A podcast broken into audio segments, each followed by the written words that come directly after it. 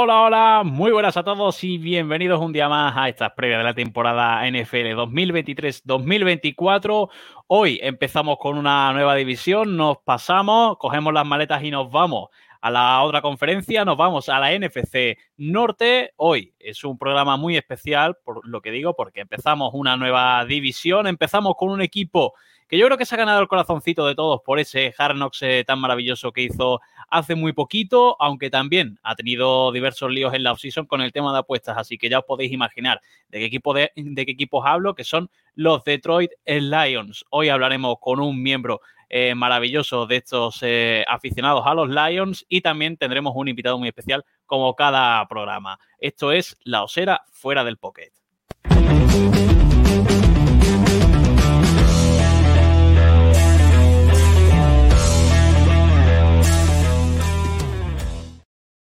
Bienvenidos una, un día más, una previa más en esta osera fuera del pocket. Como os decía en la introducción, tenemos nueva división, tenemos nuevo equipo y son los Detroit Lions. Como siempre hago, paso a presentar a quien si no, a MacVers. ¿Cómo estás, Mac, tío? ¿Qué pasa, tío? Más moreno que ayer y menos que mañana.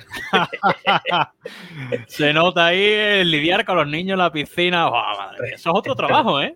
Un vuelvo de, vuelvo de la paternidad. La piscina tiene que ser mm, palabra de Dios cada día. a cansarlos ahí a muerte para que por lo menos te dejen dormir. Es que si no, y más en verano. ¿eh? Hermano santo, llega de la piscina dormido hasta el día siguiente. Oh, yo me, yo me acuerdo cuando pequeño, cuando íbamos a la playa, sobre todo, que yo acababa reventado. Yo cuando chico acababa reventado. Y además que los niños nos tiramos de bomba, nos tiramos de cabeza, no sé qué, y acababa reventado. Eso viene bien, viene bien. Pues eh, vamos a presentar a lo que os decía, a un aficionado maravilloso de este equipo de los Detroit Lions y es eh, Pichu. Hola Pichu, ¿qué tal? ¿Cómo estás, tío? Hola Isaac, hola Mac, pues es un placer estar aquí en la Osera, eh, enorme programa el que hacéis y nada, felicitaros antemano y agradeceros que, me hayáis invitado a, vuestro espacio, claro que sí. A Pichu que lo podéis seguir en su arroba, que lo veis por aquí en YouTube y los que lo estéis escuchando a través de podcast, os venís por aquí, nos dais otra visitilla también y lo veis por aquí, también en Rugidos Detroit, si no me equivoco. Correcto. Hace poco ha estado el, desarmado de Mafenos por allí, creo. sí, sí, sí, sí. Madre mía, te compadezco, ¿eh? Rajando que dio gusto de vuestros queridos Chicago Bears. Sí, sí, sí. Está muy dolido, está muy dolido. Lo de Rock One le, le, marcó, ¿eh? Y es Es una viuda de Rock One. Están las viudas de Cristiano, las viudas de Messi y las de Rock One, ¿no? Correcto. Está, la, es viuda de Rock One y despechada de Jalen Carter. Con eso te lo digo todo. Oh, pues, pues, fíjate, es verdad que también lo comentó. Sí, sí, sí. Eh, está dolido, está dolido pues si queréis, chicos, vamos a pasar sin más dilación a hablar de los Detroit Lions. Un equipo que, como decía antes, por lo menos a mí me ganó el corazoncito, porque nunca ha sido un equipo que, me haya caído mal ni tenga ninguna adversión. Y con el Hard Knocks de hace unos meses, porque es verdad, hace unos meses, aunque no se sabe qué va a pasar con este al final de, esta temporada, pero hace unos meses hicieron el Hard Knocks. Yo me lo pasé pipa. Yo no sé, también como aficionado, que normalmente se meten en los equipos que no van del todo bien o en los que hay mucho interés, y eso va casi siempre ligado de la mano. No sé cómo se vivió antes de ir con incluso con la temporada del año pasado, cómo se vivió ese Hard Knocks, porque como aficionado a esas cosas, también es verdad que siempre molan. Sean buenas o malas, en este caso fueron buenas. Fíjate, yo, yo incumplí mi palabra en su día el año pasado porque yo digo, yo no veo Hard Knocks ni aunque sea en mi equipo. Y bueno, al final le das al play y empiezas a ver, a ver qué se cuesta aquí. Y me he divertido, ¿verdad? Con es verdad que años atrás lo había visto de otros y ya va, esto es una pantomima fuera y la verdad es que me resultó divertido. Dan Campbell la verdad es que también tiene don de, gente, si, si, tiene una gran virtud ese hombre, pues es capaz de, de cautivarte, de entrar en su terreno, de ¿quieres show? Yo te doy show, no hay problema y, y, lo vas a tener. Y bueno, pues fue, sirvió para eso, al final es un, un reality para, para, crear show, para crear espectáculo y creo que valió la pena. Pues sí, y entramos en esa temporada 2022-2023 con el Hard Knocks, con un eh, Dan Campbell que tenía que venir en línea ascendente, con un equipo ya eh, en una era nueva que tenía mucha incertidumbre alrededor y en una división que nunca es fácil. En la NFC Norte, pero finalmente se acaba alzando con ese 9-8, una temporada que es cierto que no empieza del todo bien. Muchos empiezan a señalar rápido a Dan Campbell porque había dudas y las primeras derrotas, sobre todo esa hilada en los primeros eh, nueve partidos, hace que la gente, sobre todo desde fuera, empieza a dudar, ya no sé yo desde dentro, pero luego la segunda vuelta fue espectacular. O sea, ya no solo victorias, sino un equipo muy, muy divertido de ver, que normalmente a un aficionado no sé si le gusta o no que sea divertido de ver, porque eso también implica que te metan muchos puntos, porque tú haces muchos, pero yo creo que, los Lions por lo menos dieron ese pasito adelante. No sé cómo lo viste tú la temporada pasada, eso sí también con 9-8 y récord positivo. Sí, a ver, yo la verdad es que eh, ya estaba pidiendo, no voy a negar, la cabeza de Dan Campbell. A mí Dan Campbell sigue sin darme el convencimiento absoluto, no es un entrenador que, que yo case muy bien con él, pero bueno, hay que reconocerle el mérito que tiene. Él sabe delegar, él sabe eh, absorber las crisis de pegarme a mí, darme latigazos a mí, no hay problema, yo tengo mucha espalda eh, y, él trata de quitar culpas al resto, asumir su responsabilidad y yo creo que lidió bien y supo corregir eh, cosas que, fallaron. O sea, a ver, la primera jornada contra Filadelfia era muy difícil, fue un partido un poquito alocado, muchos puntos y Filadelfia puso el freno, pues fue, fue moderándose, regulándose el final del partido, pero lo tuvieron controlado en todo momento eh, la victoria contra Washington ya estuvo bien. Eh, después Minnesota, Dan Campbell, las decisiones de Dan Campbell, pues empezamos ya a, sumar derrotas por, por las, eh, el tema del kicker que falla, que esa maldita decisión, pues bueno, pues te cuesta una victoria. Y a partir de ahí ya entramos en barrena, sobre todo defensiva. Empezamos a encajar muchos puntos. El día de Petrius ya ni el ataque, que era lo mejor del equipo, pues llegamos al bye y en el bye pues se ajustan cosas, se ven mejorías, pero no resultados. Está claro que Dallas era un equipo mejor, Miami venía ascendente y a partir de ahí hubo un clic, hubo un clic y, bueno, se empezaron a, tomar mejores decisiones por parte del staff, principalmente Dan Campbell, de no jugarse cuartos downs de forma loca, empezar a sumar puntos y a partir de ahí el equipo empezó a coger confianza, ¿no? Y si el ataque te estaba dando pues una línea regular de en cuanto de mover cadenas y bueno, si sumas tres, pues mejor que cero, ¿no? Que jugar tres guardos downs así. Y a partir de ahí, pues bueno, pues la defensa también ha ido creciendo con, ese ánimo y, también hay que reconocerle el mérito de mantener a Aaron Glenn que, estaba recibiendo muchos, muchas críticas. Y bueno, ya al final de temporada ya sabéis cómo, cómo fue yendo después. Mm, yo sobre todo a mí es lo que, lo que decía al principio, me resultó un equipo muy divertido, con capacidad de meter muchos puntos. Lo, se puede ver eh, a simple vista, aquí echando un vistazo, a la redundancia, en la tabla de, los partidos. Y que luego me encantó cómo se supo reponer, porque al final Detroit tenía muy fácil en la mano eh, dejarse llevar, quizás no por parte de Dan Campbell, porque si eres entrenador siempre quieres ganar, porque tu puesto depende de eso, y vienes de, de no convencer demasiado. Eh, pero la capacidad de volver otra vez a reengancharse, de que se habló en su momento a ver si conseguían meterse o no meterse en playoff, ¿no? Que estuvieron ahí en esa, en esa conversación y sobre todo yo creo que, gustó mucho, eh, o por lo menos a mí desde fuera, es algo que me gusta, el rendimiento contra rivales divisionales, sobre todo ya esa última victoria a Green Bay, que se habló mm. mucho aquí en, la Osera y en la Osera fuera del poker, que ponía ya estamos en horario. Ponía muy cachondo a la, gente. y, no sé, yo creo que eso fue bastante también positivo, porque si tienes que ganar a alguien, son los rivales divisionales. Sí, a ver, es que, vamos a ver, eh, cuando también hubo polémica con el tema de también de la última jornada, de, ¿cómo lo ponen ahí? Que no se va a jugar nada Detroit y se va a, va a bajar el pistón. Detroit no le iba a regalar nada a Green Bay, eso estaba clarísimo y bueno, y se demostró, ¿no? Pero hubo una cosa que cuando enlazamos esa victoria, eh, esa, eh, en Detroit, que ganamos 15-9, si no veo ahí mm. que pone el resultado, pues ese 15-9, a Rogers hace tres intercepciones, hace un día, un, día desastroso, y él mm, pues hace unas declaraciones un poquito de, esto es mi culpa, en plan de, Detroit es que estas cosas pasan cuando tú no haces bien las cosas, pues los malos, bueno, no dijo malos, pero quería dejar ver los malos equipos te ganan y todo eso. Entonces, eso dejó un resquemor.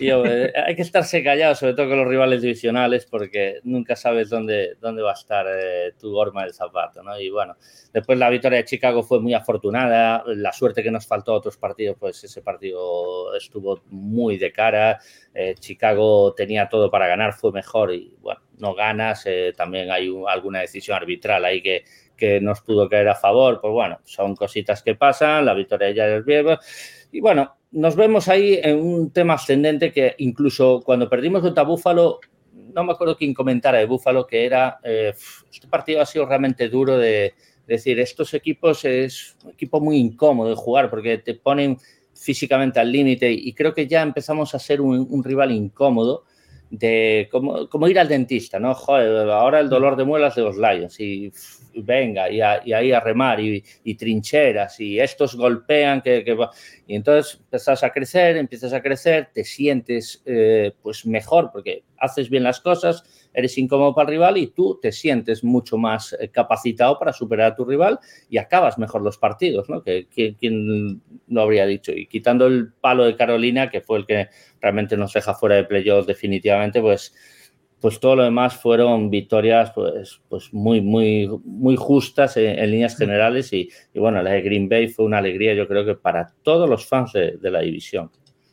Al final, arrastrarlo al pozo contigo, ¿no? Tirarle de la mano para, que, no, que no llegue, que eso siempre mola. Eh, y Max, si quieres, antes de pasar a la off-season, ¿alguna cosilla? Sí, yo me acuerdo que cuando hicimos la previa con la Osera eh, el año pasado, eh, en el partido amistoso, esto que, no ve nadie, pero yo como friki veo, le, comenté a Pichu que a mí el, ataque del año me flipaba. El repaso que nos dio en, en ese partido amistoso era para disfrutar.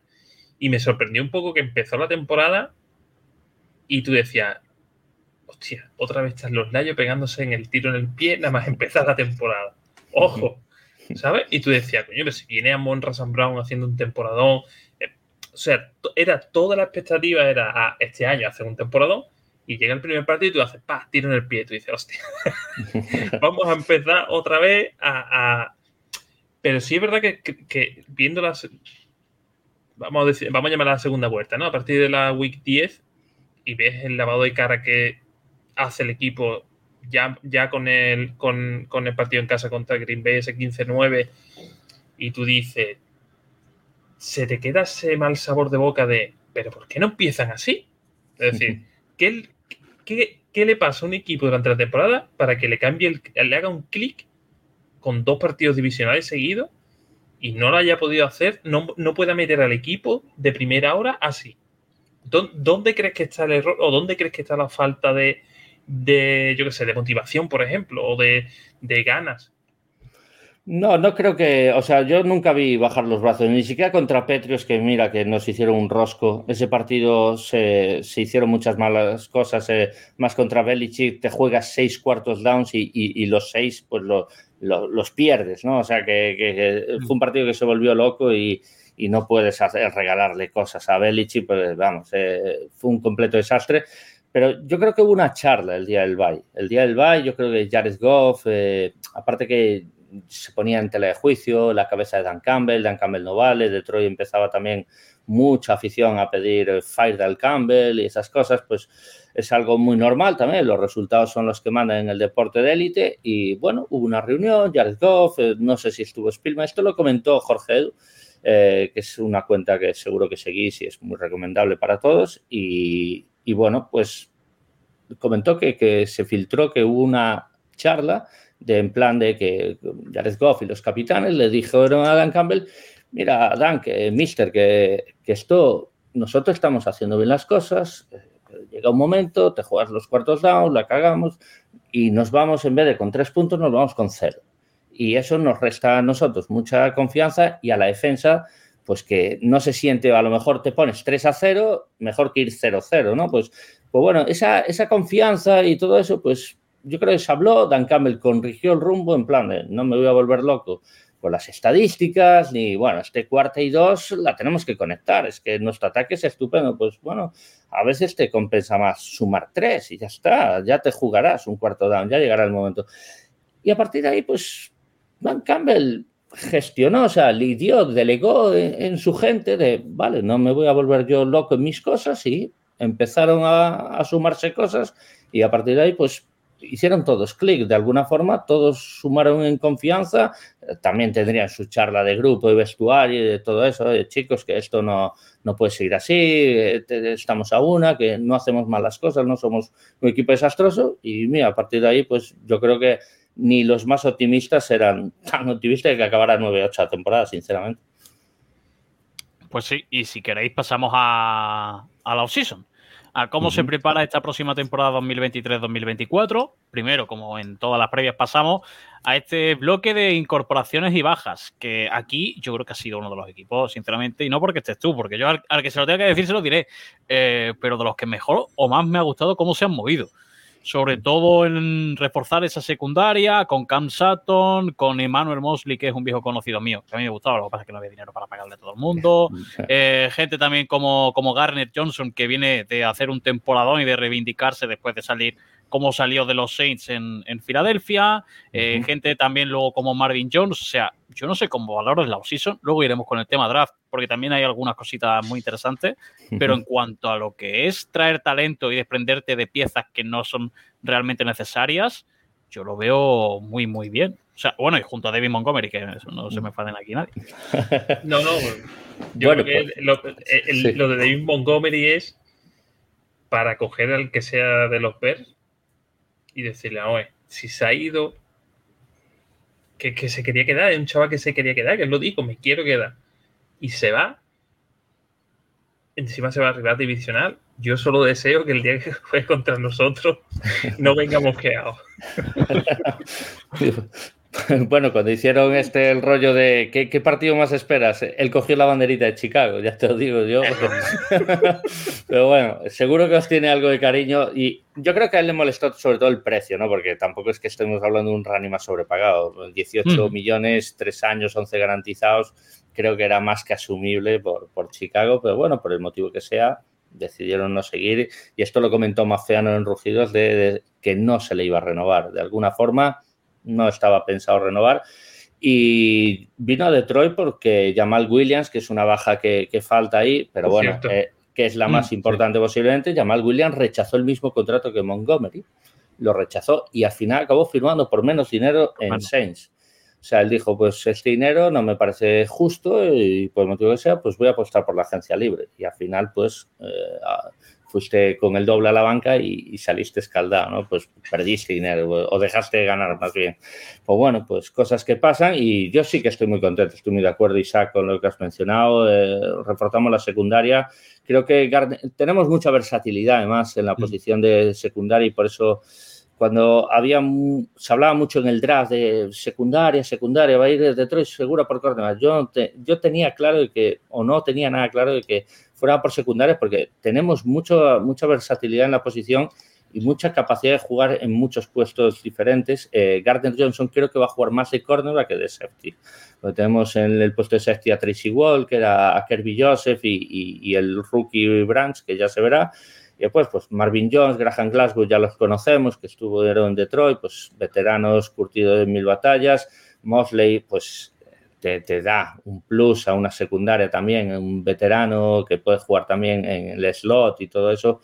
Eh, seguro que San Francisco encuentra fácil una pieza que lo reemplace, pero para nosotros nos viene como el comer para no seguir teniendo tanta, tanta gente que, se nota que falta, falta calidad. Y Cameron Sato estoy muy contento con su fichaje, la verdad es un cornerback que ya en Pittsburgh me gustaba y vamos a ver si da el rendimiento. Y además con, esas incorporaciones pues se traspasó a Okuda también, lo cual demuestra que un poquito el fin de ciclo de nuestra secundaria estaba claro en cuanto a Córdoba se refiere. Sí, yo creo que eso era lo que había que cambiar casi de cara a la próxima temporada porque se ve que en ese front seven, sobre todo ahora luego iremos con el tema draft, pero con Hutchinson, eh, das un plus, que son tipos jugadores que te dan un cambio generacional. O sea, tú puedes tener a Nick Bosa solo, hablo de San Francisco, por ejemplo, y vas a tener una línea muy competitiva, puedes tener ese tipo de monstruos, te la cambian entera, lo que tienes que reforzar en la secundaria, que yo creo que eso fue lo que sufrió Detroit, y se hace, y yo creo que con tío veteranos, pero que todavía tienen ese rendimiento por delante, tíos con mucha experiencia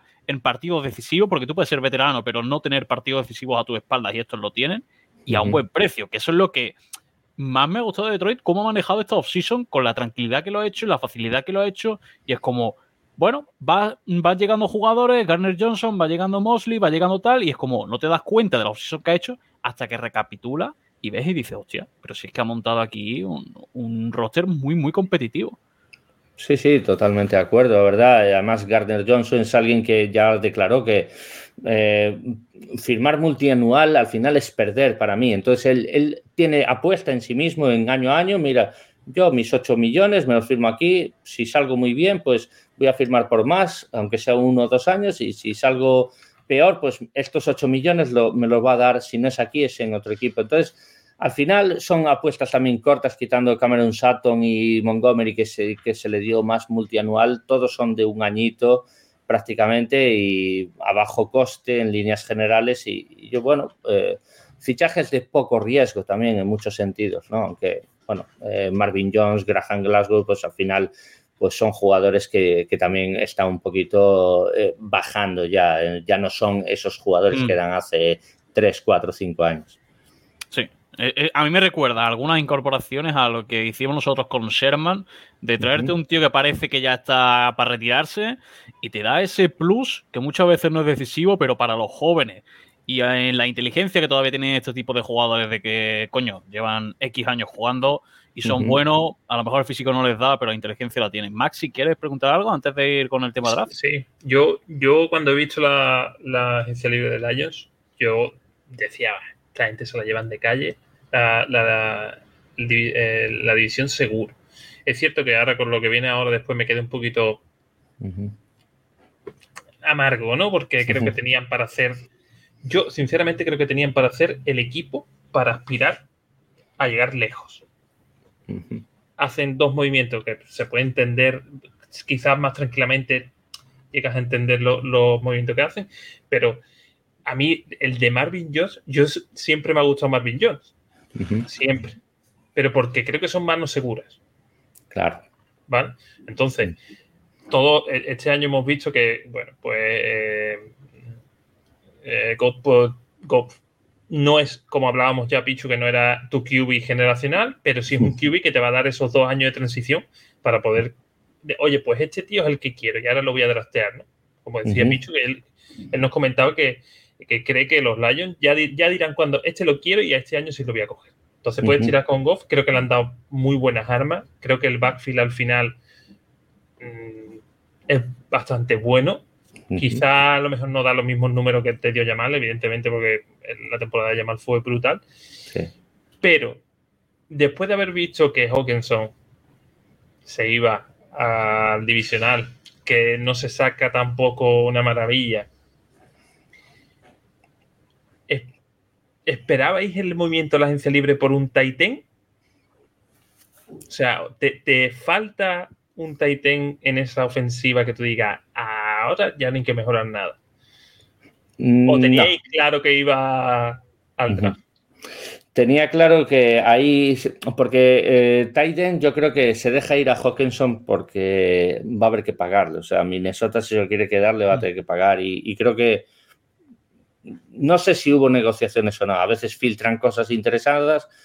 Se habló de que hubo ahí que hablaron, Holmes y, el agente de Hawkinson, pero que estaban muy, lejas eh, muy lejanas las posturas. Y casualmente también Hawkinson, precisamente cuando se traspasó, empezó a ganar Detroit. Eh, no digo que sea por culpa de Hawkinson, ¿vale? Que no se me malentienda porque eso sería pobre, que además me cae muy bien el, señor Hawkinson. Pero, pero eh, yo creo que es un tema económico. Eh, no lo valoran tampoco de, tener que pagar 8 o 10 kilos. Si tienes un Kelsey, pues le tienes que pagar, es que estás obligado. Pero Kelsey es una mega estrella. Hawkinson ha llegado a esos eh, números, esas, pues yo creo que no, ¿no? Y al final, si lo quieres renovar, seguramente te has que pagar por ahí, eh, oscilando esos números y, deciden que no, que prefieren pagar a otras posiciones. Tenemos una línea eh, ofensiva que, está bien pagada, va a haber que renovar a Jonah Jackson próximamente y, bueno, pues al final prefieren meter el dinero ahí y yo pues lo comparto completamente que un tight Por eso yo tenía claro eh, que no se iba a fichar. Aparte que tenemos muchos currelitas de estos de rondas de draft pasadas, Wright que es un, un draft que nos salió bastante bien. Así que es verdad que la porta tiene todo por demostrar, eso ya hablaremos después en el draft, pero, pero bueno, que somos peores sin Hawkinson, a priori sí, pero no, no me siento preocupado. En receptor me siento un poquito más preocupado, aunque no, no estoy tampoco, porque es verdad que se fue Char, que eso trabaja, que, que también se me quedó, Pero bueno, con la llegada de Marvin Jones más o menos lo suples. Vamos a ver si, si el castigo suspensión de Jameson Williams no nos afecta mucho, de seis partidos y tal. Ahí sí que podemos tener este principio de temporada un poquito más eh, cojera, pero no estoy mega preocupado eh, en el tema del receptor. Y una, una pregunta que a mí sí, sí, porque a mí, te voy a decir, a mí sí me, me sorprendió y como que me dejó Mm, si fuese el año sí me hubiese dejado apenado, porque yo tenía mucha esperanza en Okuda y, ese traspaso, yo creo que por, yo creo que todo, todo aficionado al Lions sabía, pues, simplemente por la trayectoria que venía de que se drafteó, que ha sido un chaval de cristal prácticamente, pero sí se tenía mucha esperanza. Ese traspaso sí lo, lo, como lo sabía, pero ha dolido. Yo, creo que duele. Ha dolido porque yo, además era el jugador que quería en aquel draft y bueno, es que tuvo mala suerte porque llegas, Patricia, eh, sabemos el desastre que era Detroit el tercer año y el segundo año nada más empiezas, eh, te rompes el Aquiles. Y llegas a esta tercera temporada, tienes eh, partidos buenos, partidos más irregulares y yo creo que de alguna forma a mí me parece que hablaron eh, la gerencia con, con, Okuda y Okuda dijo, yo es que aquí no voy a conseguir lo que quiero. Y la gerencia dijo, pues tú tampoco me estás rindiendo lo que, lo que esperábamos de ti y mira, un top 3 del draft como ha sido, pues estás cobrando 11, 12 millones, es una pasta importante, pues mira, te traspasamos, no me importa, quinta ronda es un regalo, pues ya está. Pero eh, es, digamos, es un win-win en el sentido de que, mira, yo me quito un problema y tú, ojalá te vaya muy bien en Atlanta, ¿no? Pues eh, yo le deseo todo el bien del mundo a Okuda. Eh, sí que estoy apenado. Yo ahí te lo reconozco porque Okuda creo que ha sido un buen profesional, aunque no ha tenido la suerte de cara en muchos sentidos. Pues si queréis pasamos al, tema del, del draft, que yo creo que en Detroit a lo mejor viéndolo con perspectiva, quizá no es el sentimiento del, público general, pero aquí no se les puede dar como perdedores, porque yo creo que llevándose lo que se llevaron no se, no se les puede dar como tal, pero es como que se eligieron jugadores en momentos que no tocaba quizá. Eh, sobre todo con las primeras rondas, con Jamir Gibbs y con Campbell. Yo creo que no terminaron de colmar las expectativas que había y sobre todo en un equipo en el que, joder, eh, parece que apunta hacia arriba y no sé cómo valoras, eh, sobre todo, Pichu, el, draft global. Luego iremos, si quieres, a esas primeras rondas, que es lo que más se discute a Detroit. Pero es como un mm, poquito frío, ¿no? Sí, a mí me dejó muy frío en su momento. Después eh, se notan las explicaciones que dieron y también los movimientos que vinieron después, como el traspaso de Andre Swift. Se empezó a entender más lo, el tema Gibbs. Eh, yo lo, eh, de Gibbs, o sea, me mega sorprendió, eso tengo claro, incluso a día de hoy aún sigo sorprendido. Eh, lo de Campbell no tanto, porque era el puesto de linebacker seguía siendo una necesidad desde hace mucho tiempo en Detroit. Anzalone te cubría la necesidad, estaba Rodríguez que estaba bien, pero nos faltaba ese middle linebacker que, que te lidera una defensa y Campbell era el único de, claro, a lo mejor está por valor un pick cogido muy elevado, pero es que si no te crees que va a llegar al treinta y tantos, pues lo coges en el 18, te eliminas un problema y tienes un titular desde el día 1. Después ya veremos si resulta tan bien o es una elección acertada o no acertada, pero aquí sí que tiró de necesidad y, lo analizaron muy bien, hicieron muy bien varias entrevistas y, y aparte que Aaron Glenn insistió, es el hombre, es el hombre, es el hombre, pues, pues ya está, si es el hombre, a mí me da igual que sea un Rich, eh, has elegido a tu hombre y a partir de ahí, pues bueno, sí que tenemos eh, varios drafts, pues está, pues bueno, ya podemos ir individualmente, pero Hooker era el puesto de quarterback se iba a reforzar. A mí lo que sí que debo reconocer, me quedó una necesidad muy imperiosa que es la de defensive tackle.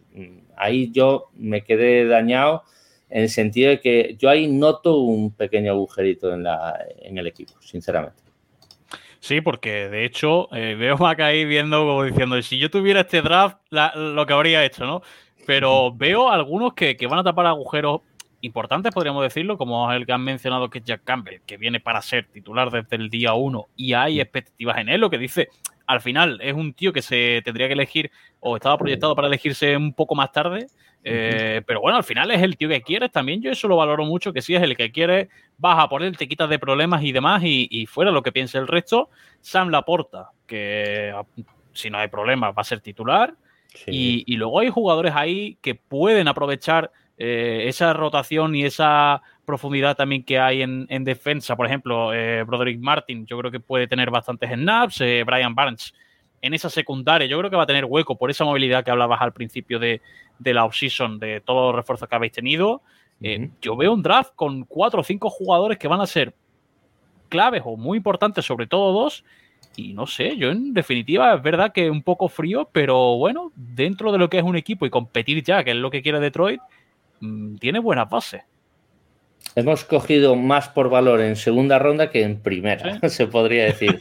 Pero bueno, son cosas que a veces también ocurren. Brian Branch nadie lo esperaba que cayera al 40 y tantos, 45 por ahí, ¿no? Pues, pues entonces, pues bueno, ahí sí que es un pit de valor puro y duro, por eso Holmes también sube a por él. Eh, y bueno, pues eh, y te da esa versatilidad que, gusta mucho en la franquicia de Detroit, eh, capacidad de moverse en varios puestos.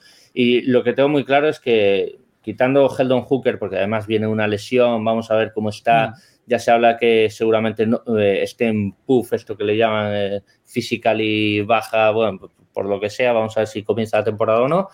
Y, pero todos eh, los demás van a tener su oportunidad en pretemporada. Y yo creo que de los ocho jugadores drafteados, ninguno va a ser va a ser cortado. Yo creo que todos van a hacer el roster. Eso es muy importante. Más, si quieres. Yo me sorprendió mucho, sobre todo el, el, de Yamir Gibbs, porque llegas con ese pick. Yo creo que todo el mundo teníamos claro que Lions iba a bajar. Creo. Y, yo encima apostaba porque al bajar el jugador iba a ser Jalen Carter. Creo que los Lions podían mm, tirarse a vacío con, con Jalen Carter porque creo que podían hacer lo que era de los equipos que si les fallaba, pues, pues podían permitirse, ¿no?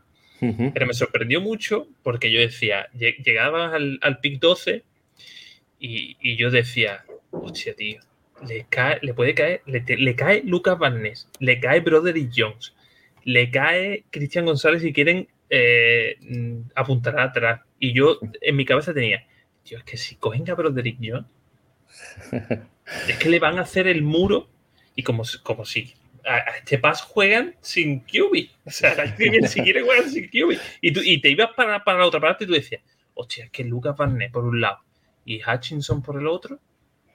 tú decías, que tienen para hacer, para, tener ya un pilón, tanto en la defensa como en el ataque? Y de repente salen Gibbs y celebrándolo como si hubiesen cogido a, Villan Robinson. Y decía, algo se me escapa. O sea, he visto varios, varias veces a este tío, pero algo se me escapa porque no puede ser que se que este tío te quede en segunda ronda si a lo tonto lo dejas pasar. ¿eh? Sí, a, ver, yo creo que hay una cosa que mencionó en, Spanish Bowl eh, Almendros, es alguien de Petrios, eh, también es una muy buena cuenta, pues él mencionó que que ese no iba a llegar a segunda ni broma, que Patriots lo tenía en el radar y había ahí varias franquicias que lo tenían en el radar. O sea, iba a ser un Rich, si no es Detroit, era otro equipo. O sea, que iba a ser primera ronda seguro. ¿En qué pick? No lo sé. Eh, el 12 a mí me parece muy alto, además va, a tener el sueldo de los rookies, el más alto va a ser Jamir Gibbs, o sea, sí, claro, de, este, de esta camada a mí, me a mí aún me sigue sorprendiendo. Lo que, claro, eh, ¿por qué Villan Robinson? Si dices que, joder, si querías un running, me cogete a Villan Robinson en el 6. Bueno, tiene su sentido, pero es que Villan Robinson, que es un más un, un running va puro y duro, ¿no? Más un, tío de, romper entre líneas. Este ya tiene mejores manos, es más elusivo, te, te, da más, más versatilidad en el juego y creo que querían esa clase de jugador. Ben Johnson, el coordinador ofensivo, quería esa clase de jugador que te hiciera un poco de Swift, eh, pero que Swift no llegó a trasladarlo eh, semana a semana eh, en el terreno de juego en Detroit. Entonces, pues bueno, esa es la apuesta. Está por ver si es. ¿Lo hubiera yo drafteado? No, no hubiera drafteado. Yo, si en el pick 6 jugarme yo soy reacio a jugarme por Jalen Carter, sinceramente, para mí Chicago incluso hizo bien. Eh, Filadelfia puede apostar, porque Filadelfia es que tiene un mm. equipazo, es que, claro, ¿por qué no vas a apostar de un tío? Si te sale excelente, tienes una mega estrella, si no, no, pues, eh, pues sale mal, pues lo despides y listo, que, que, aquí tengo gente, ¿no? Pues, pero los equipos estamos más necesitados, estamos ahí a un tris, pues no podemos fallar, ¿no? Y sobre todo los equipos que se estén reconstruyendo como Chicago, pues tampoco es plan de fallar en, el primer pick, ¿no? Pues eh, claro, Jalen Carter era el hombre, sin duda, pero a mí esto de las carreras de coche, el tema de la justicia, a mí normalmente me metían para atrás y a Detroit. Eh, ¿Cuándo habéis oído un tema judicial en Detroit de algún jugador de Detroit? No se oye hablar y eso yo creo que la propia gerencia y, eh, o sea, la presidenta y tal, yo creo que son reacios a coger este tipo de, personas ¿eh? Eh, en líneas generales. Entonces se baja, pues sacas algo de valor, no sacas mucho porque la venta ha sido relativamente barata y bueno, coges a tu hombre en el 12. Yo no hubiera cogido, había alternativas, pero es la decisión ahí. Eh, los, que los que saben son ellos. Sí. Pichu, lo, bueno, lo bueno al final, no, es que no tienes la obligación de ponerlo. O sea, no es llega Villan con Montgomery y dice, hostia, ¿ahora qué? Ahora eh, pongo a uno bien, pongo a otro mal. Sabemos que en comité esto sirve para los dos primeros meses. Luego esto ya sabemos que no es compatible en la mayoría de, ocasiones. O uno se vaya a recibir al slot y tal, o, es muy complicado. Yo por lo menos ahí digo, mira, eh, lo, lo, vi bien entre comillas y es lo que tú dices. Al final hacer un poco las veces de Swift eh, que yo creo que es un poquito mejorado, porque las manos lo veremos a ver en carrera, pero en mano por lo menos lo veo mejor salido de, de, NCA.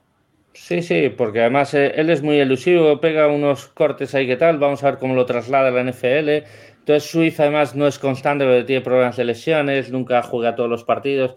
Vamos a ver, yo no le quiero dar una carga y una responsabilidad de, oye, me tienes que hacer aquí 8.000 yardas y, y, venga, y romperla, ¿no? Pues vamos a ver cómo va.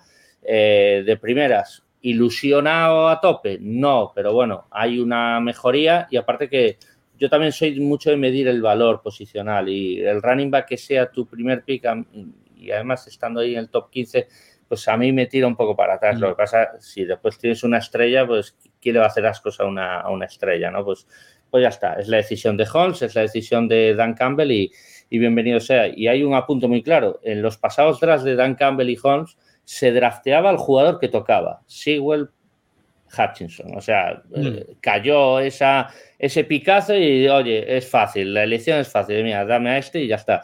Ahora es su apuesta. Digamos que ya no están haciendo lo, seguir la corriente, están haciendo su propia apuesta. Pues vamos a ver, vamos a ver en qué queda. Ahí está en ese eh, punto medio que a ver qué pasa. Dime, yo ya con el primer pick dije, cuando termina tú dices, bueno, vale, se han pegado aquí la fumada, han subido por GIF, y tú dices en el segundo, y tú veías a pasar pick, pasar jugadores, y llega el 18, y yo decía en mi cabeza, se van a llevar a Kalilla Kansi del tirón. Necesita un, tackle del tirón. Y, tú dices, bueno, y si no, tienes a, Jason en, Nishba o a Quentin Johnson que le vienes de lujo para el receptor y de repente sale Jack Campbell, tú dices... Cuando salió Jack Campbell, tú entras en Twitter y todo el mundo se echaba la mano a la cabeza. Es decir, ¿qué han hecho con los dos picks? Lo tenían para coger no sé qué, patatín, patatán. Y tú dices, bueno, Jack Campbell, yo lo vi y tiene muy buena pinta y es, vamos, de lo mejorcito que de linebacker que había en en el draft. Pero os tenéis que quedar un poco a cuadros, ¿no? Porque yo creo que todas las quinielas se parten. Claro. Yo, no hubiera sido mi elección, fíjate, tuvimos el debate Maldu, Jorge y yo ahí por, por WhatsApp y decía, joder, ¿cómo, Jack Campbell? Bueno, eh, Jorge ya dijo, es que es el único middle linebacker y no tenemos middle linebacker, bueno, es verdad, pero bueno, él quería un receptor porque es lo que hablamos antes, él cree que hay un problema ahí de receptores, eh, a mí no me parecía tan urgente, él quería Quentin Johnson, eh, yo quería a Kalia Kansi, era mi hombre, pero pues, pues bueno, deciden Jack Campbell y ya está, tiene mi apoyo. O sea, Jack Campbell es un jugador que a mí me gusta, es una posición necesitada y, aparte que tiene todas las dotes hmm. físicas de, un middle linebacker. Vamos a ver también cómo lo traslada. Y a partir de ahí, pues es el draft, es la primera ronda que, que yo hubiera hecho. Pues por supuesto que no, pero, pero bueno, pues eh, son las apuestas de, los que saben y los que cobran mucho dinero por ello, claro. Lo que sí hay que decir que después tanto el pick de la porta me parece sí. brutal porque creo que tiene muy buenas cualidades y el, y el pick de Brian Brax. Yo igual que no sabía que no me esperaba que cayera ahí, pero ese chaval tiene una pintaza, una pintaza. Y luego es verdad que, bueno, pues Hooker habrá que ver el desarrollo que puede hacer dentro del roster. Y con, con, los dos que quedan también creo que van a tener minuto y también apuesto porque el draft completo entren en, en roster este año para, para Lions. Hmm. Sí, a partir de ahí, pues eso, segunda ronda, pues la porta, pues en teoría, aparte que estaba, este pasó, eh, no me acuerdo cuál era el otro Titan que lo ponían como el uno, eh, Mayer, Mayer. Mayer. ahí está. Mayer, eh, se dice, ¿por qué no a Mayer? También se hablaba, tienen más dotes mm. de, placar y de todo eso, pues yo creo que la porta le entró por los ojos a, Dan Campbell, este, porque Dan Campbell fue Tyden también en su día y yo creo que por la velocidad, por las eh, puede ser el corredor de rutas más pulcro, quitando a Kincaid, que es un puro más Tyden receptor, pero este, este a mí me parece muy interesante en mucho sentido y creo que era alguien que querían, quería un jugador con, mucha capacidad de recepción y, muy completo, ¿no? Es un combo más completo, sin tener a lo mejor un, sobresaliente en nada.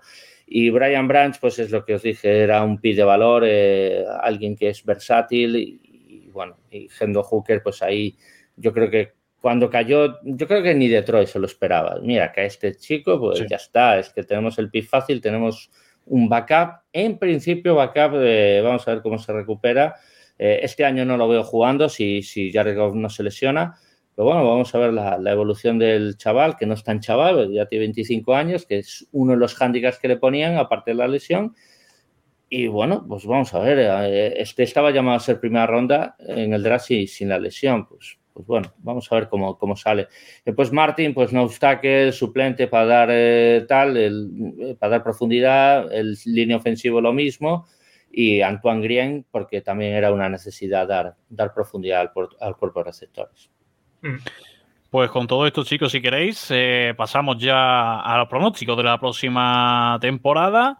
Esta temporada 2023-2024, que eh, se plantea de la siguiente manera, con un calendario.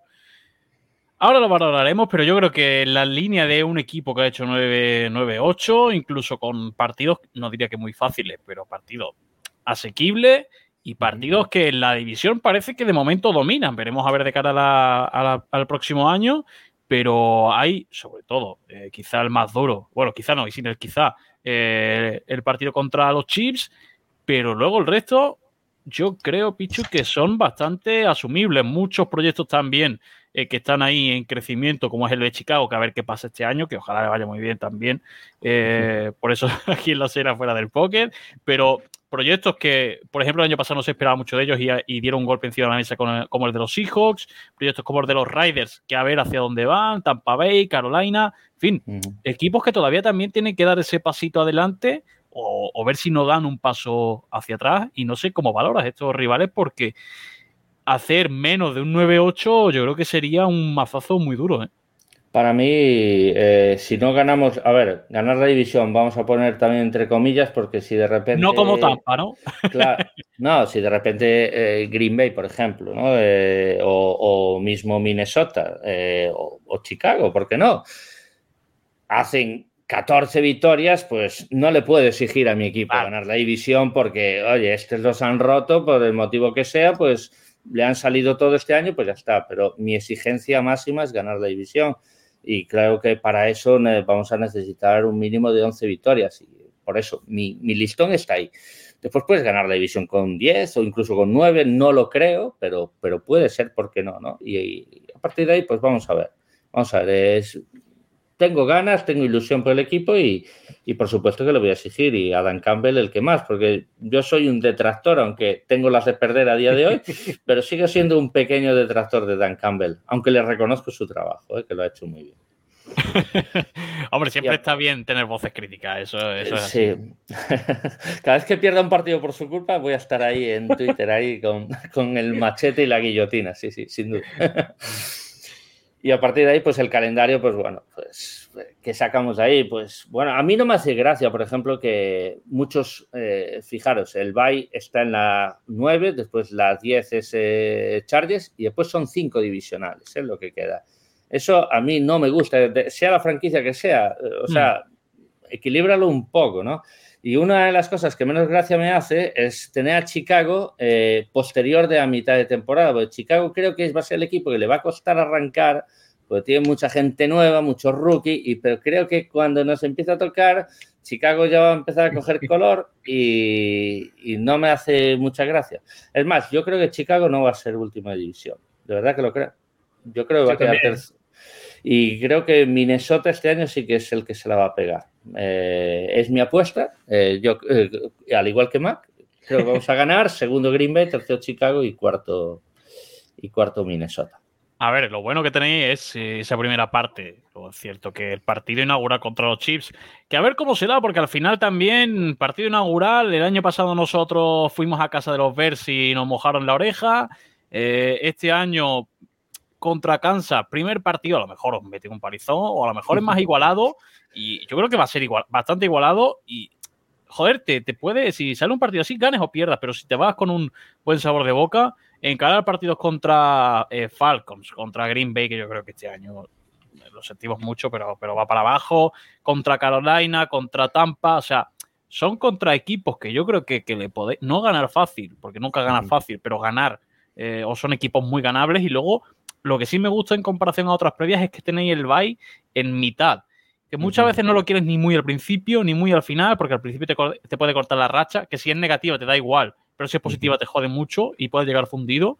Pero yo creo que en medio es cierto que luego tenéis muchos divisionales y ese doble enfrentamiento contra Minnesota, que por en medio está Dallas, eso sí que lo veo más jodido de la cuenta, porque puede ser como vosotros el año pasado, sin nada que perder, y que os jodan por completo, con perdón de la expresión, eh, los playoffs. Puede ser, todo puede ser. Es que vamos a ver cómo lidiamos. O sea, Kansas a mí sí que me parece, al contrario de San Francisco, San Francisco es un equipo que suele empezar muy diésel y suele ir maquinando para arriba. Entonces, San Francisco coge la semana uno, pues bueno, pues a lo mejor le mojas la oreja, ¿no? ¿Por qué no? Pero Kansas, Kansas creo que lleva un récord impoluto Mahomes eh, y aparte sin intercepciones, creo que es, un hueso durísimo. A ver, va a ser duro en cualquier semana, ¿no? Pero, pero bueno, la semana uno, sin ajustes defensivos y demás, yo creo que Mahomes se va, se va a poner las botas. En un principio, vamos a ver si lo podemos competir, como bien dices, y a partir de ahí, pues sí, llegan dos partidos de casa, vamos a ver cómo si mejoramos la imagen, creo que a Seahawks le tenemos ganas por lo del año pasado. Y eso que le hicimos el favor de entrar en playoff gracias a nosotros.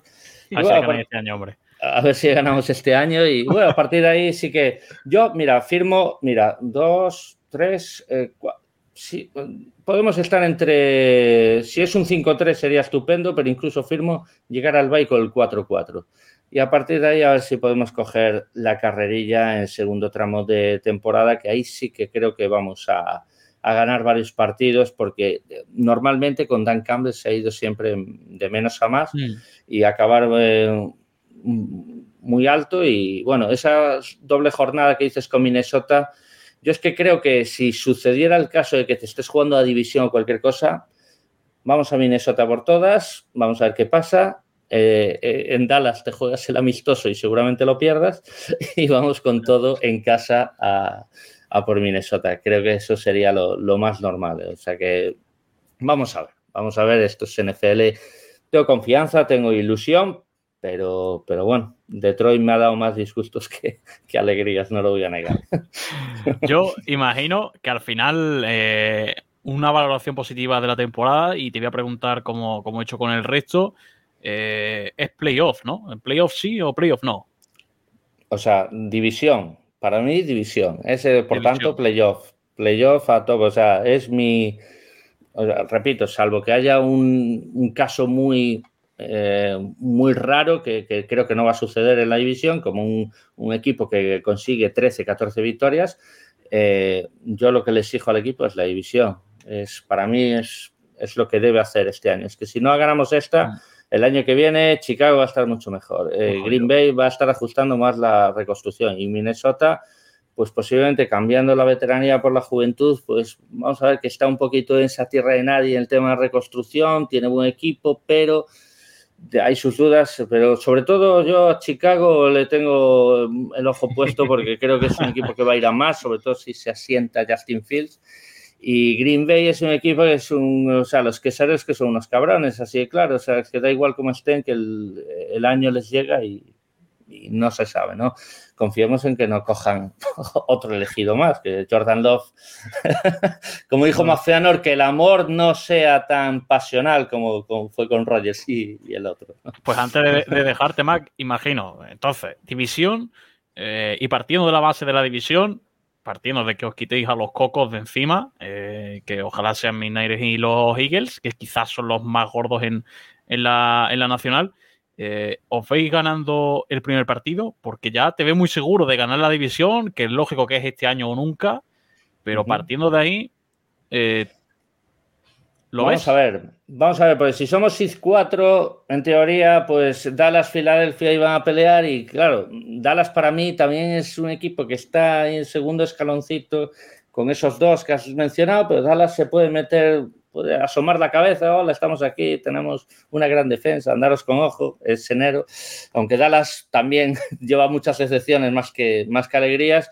pero yo soy un equipo que le tengo el radar, eh, si te toca en Wildcard Dallas, eh, aunque sea en casa, es un partido hmm. que a priori son ellos mejores. Pero bueno, esto nunca se sabe, porque muchas veces es el momentum, cómo llegues, ¿no? Eh, pues seguramente San Francisco sorprendió a muchos porque compró Purdy y todo lo demás y no se esperaba que nadie que llegara tan lejos y, llega, ¿por qué? Porque es un equipo bien construido, bien entrenado. Entonces también muchas veces tienes que coger eso, eso a Dan Campbell le gusta hacer la línea así ascendente, pues si coges esa línea ascendente sin lesiones, pues eres más peligroso que un Minnesota que ha sido a lo mejor más regular o que un New York Giants o, o que otros equipos. Vamos a ver cómo estamos en ese momento. Pero yo creo que si toca un, pues yo qué sé, eh, Atlanta, por poner, yo creo que Atlanta puede entrar en playoff, pues a mí me fastidiaría, me, parecería muy decepcionante perder esa posible wildcard con Atlanta en casa. Eso sí que me dolería, por ejemplo. Mac. Yo creo que el primer disgusto ya se lo han llevado poniendo el león que han puesto ahí. Con el, el, casco. El casco era perfecto y te ponen el león, que sí, que es todo lo que queráis, que es de antiguo, que representa lo que queráis, pero no se puede reventar un casco que tenía una pintaza. Y cuando vi el león, digo, esto no sé si habéis visto el meme que se ve eh, cuando dibujo lento y hace un caballo perfecto, cuando dibujo rápido y hace pues, igual. Y yo dije, madre de mi vida. Pero bueno, yo en, en cuanto al calendario, yo creo que hay, creo y, lo creo firmemente, es que los tres primeros partidos pueden reventar la temporada de los Lions. ¿Por qué? Kansas puedes empezar 0-1 perdiendo fácil, ¿vale? Lo normal. Seattle es un equipo de mierda, pero hablo de mierda porque igual te puede hacer 27 puntos y le metes 3 o te hace mm. una mierda partido y te llevas el partido, ¿vale? Pero tú ponte que te ganan en casa, 0-2. Mm. Yo soy de los mm, que llevan la bandera de que Atlanta gana la división, ¿vale? ponte que llegas 0-3 al partido con Green Bay. Si pierdes ese divisional, esos cuatro partidos se te hacen muy cuesta arriba. ¿eh? Sí, sí, no, empiezan a sonar las campanas, no te quepa duda, o sea, ahí tienes que salir mínimo y ya es un balance algo bajo eh, con una victoria. O sea, tienes que salir ahí y Green Bay. Que es que son, tú lo decías antes, que son muchos equipos en reconstrucción, pero hay equipos en reconstrucción que están haciendo bien las cosas. Uno de ellos creo que es Atlanta. Seattle también está haciendo muy bien las cosas. Después es cierto que Tampa creo que se cae. Tampa va, creo que va a ser top 5 del draft del año que viene seguro. Raven es una mentira, que ya sabes que yo con Raven creo que es una mentira. Pero si tú sales mm, de Seattle perdiendo en casa, eh, Atlanta se puede temblar las piernas y te metes en un lío. Y estoy con Picho que la segunda vuelta, Chicago siempre mejora la segunda vuelta. Es cierto que todavía creo que nos falta bastante, pero estoy totalmente de acuerdo. Green Bay va a ser último de división, pero vamos, eso impepinable, impepinable. O sea, y más un tío que ha jugado tres partidos no puede salir diciendo la frase que, que nos dice Aaron Rodgers todos los años. Es que ahí lo vamos a reventar, es que lo vamos a reventar, ¿sabes? Se le van a caer todas las letras de, de, Love, se va a querer poner, se va a querer llamar a otra cosa. Y, Yo creo que va a ser Minnesota, ¿eh? Yo creo que va a ser Minnesota el último, ¿eh? Y de verdad que lo creo. Sí es cierto que cuando llegue a la, semana 14, que digamos que juegas en, juegas en Chicago, Broncos, es cierto que lo recibís en casa, pero es cierto que este año ya con ese entrenador que tienen, eh, a priori tienen que ir a mejor, a priori, aunque yo digo que Russell Wilson es ya un QB retirado. Y yo creo que Minnesota, el primer partido fuera, puede ser que os cueste un poquito más, pero yo creo que ganáis los dos. Y Dallas a esas alturas ya, eh, Das Prescott está en modo playoff, que es derrota. O sea, la con playoff es derrota. Entonces, yo, yo creo que, que ganáis la división de calle y, y, sobre todo el inicio de temporada. Yo creo que si los ellos hacen esos cuatro primeros partidos se llevan tres victorias, yo creo que van a ser eh, divisional imparable y yo creo que van a estar entre los cuatro primeros de la conferencia.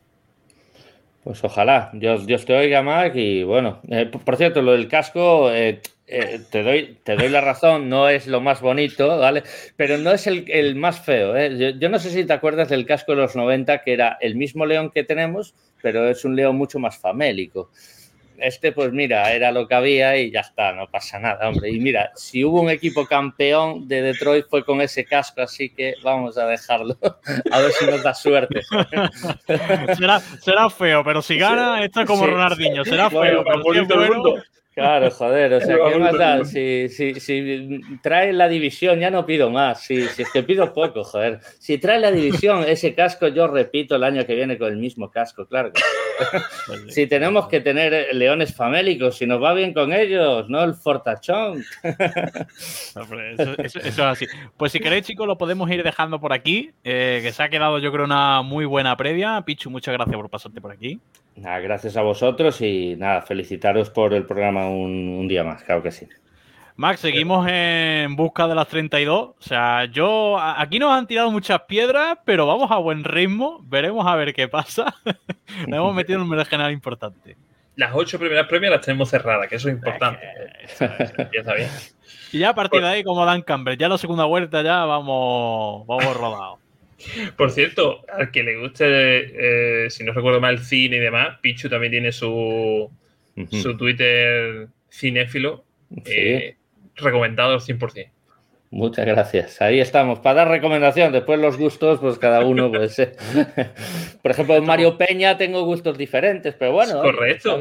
pero tengo los dos porque los dos hacen ese tipo de hilo y, como a mí me gusta tanto la serie. Bueno, antes hemos estado hablando de, de animes y demás. y cuando veo una película que digo, uy, la cojo, me la apunto y la veo. Y voy a ir cogiendo de los dos, voy cogiendo poquito a poco. Muy bien.